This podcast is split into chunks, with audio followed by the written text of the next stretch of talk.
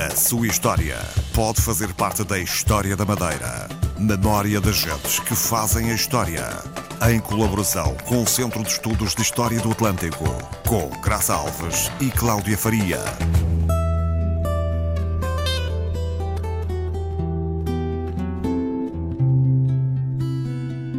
Naquele tempo era assim. Criavam-se as raparigas para ficar em casa, ajudar a mãe, bordar o enxoval e esperar. Maçã da macieira não caia nem apodreça, vai haver alguém que te mereça. Tudo era uma questão de paciência e de alguma sorte, talvez. Com um jeitinho, um dos rapazes embarcados havia de vir à terra e de as pedir em casamento. As raparigas desse tempo não sabiam nada da vida os segredos e os mistérios faziam parte da educação de uma menina da sua casa, honesta. Sabiam que quando um rapaz olhasse para elas, tinham de baixar os olhos. Sabiam que tinham de manter a postura, mesmo nos momentos em que lhes apetecia gritar. Sabiam que deviam calar se alguma voz de autoridade, a dos pais ou a do senhor padre, falasse um bocadinho mais alto. As raparigas desse tempo viviam à espera de casar.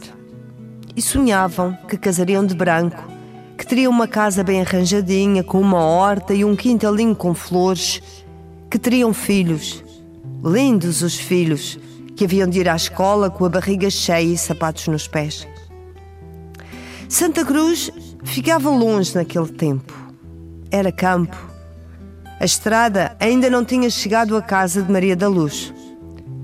No inverno, a lama e as pedras isolavam os casais lá em cima, porque Santa Cruz é muito mais do que a vila e o aeroporto, que nesses tempos era uma quinta e ninguém sonhava ainda com aviões. Maria da Luz tinha sonhos.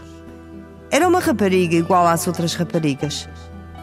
E como todas, aguardava com ansiedade o verão, que era o tempo de todas as esperanças viu à saída da missa da festa. Devia ser domingo porque havia no chão um tapete de flores para a procissão e um cheiro doce no ar que inebriava os sentidos. Viu, era um senhor engraçado, mais velho do que ela, mas engraçado. Olhou para ela como se já a conhecesse. Ela baixou os olhos. Ele voltou a olhar. Ela corou. A mãe devia ter percebido que as mães percebem sempre estas coisas. Estranho foi não lhe ter arregalado os olhos como tinha feito de outras vezes em situações parecidas com esta. Havia de perceber porquê, logo depois da procissão na casa de chá. Foram tomar a laranjada do ano e ele estava lá. O pai, afinal, já o conhecia, porque armou um sorriso enorme e afastaram-se os dois de copo de vinho na mão, porque isso sim era de homem. Maria da Luz voltou para casa com a mãe e as irmãs, mais ou menos caladas que as festas traziam cansaços. Talvez o peito de Maria da Luz ardesse um bocadinho. Talvez tivesse acreditado na força dos olhos que a olharam no fim da missa. Talvez a sua cabeça se pusesse a adivinhar futuros. Vamos chamá-lo Francisco. Não se chamava assim de verdade, e isso não importa nada para a nossa história. Era um embarcadiço, já estava fora há muito tempo, por isso Maria da Luz nunca o tinha visto por ali. Mas conhecia a família, afinal. As irmãs tinham andado com ela na costura, na Dona Almerinda, perto da vila.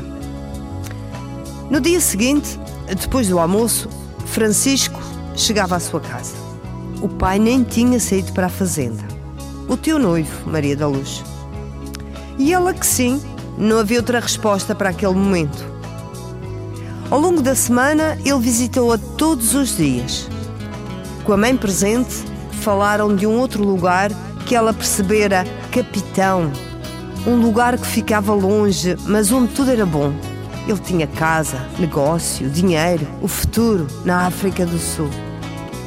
Depois, Francisco foi-se embora. Maria da Luz ficou de ir ter com ele depois do enxoval estar pronto, depois de ter tirado os papéis, depois de terem corrido os banhos para o casamento, porque isso de viver em pecado. Casou-se uma manhã de inverno com o pai, por procuração, e foi. Não vamos contar da despedida, nem das lágrimas, nem do lenço branco da mãe a morrer na distância.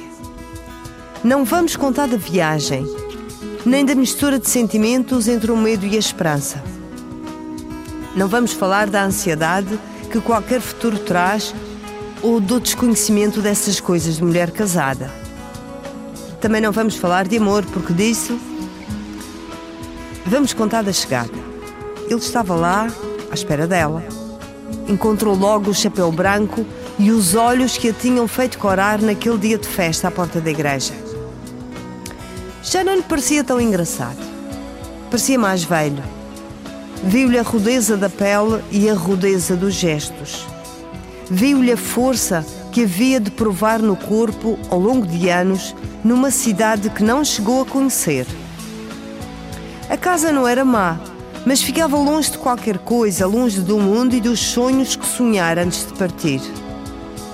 Que não, que não faltava nada. Que sim, que faltava tudo. Morreu-lhe um filho à nascença por falta de assistência. Nunca aprendera a falar inglês e ninguém a compreendia quando falava da mão pesada do marido ou da força das suas botas. Um tiro na perna de Francisco, que não se chama Francisco, fez-los voltar. Agora, com ele acamado, é ela quem manda. Quando arranja alguém que fique com ele, Maria da Luz sai. Diz que vai ouvir música nos bares dos hotéis. É isso que lhe resta, afinal. A sua vida acabou no exato momento em que desembarcou num lugar que nunca foi seu. Naquele tempo era assim. Criavam-se raparigas que nunca seriam felizes. Sua história pode fazer parte da história da Madeira. Memória das gentes que fazem a história em colaboração com o Centro de Estudos de História do Atlântico, com Graça Alves e Cláudia Faria.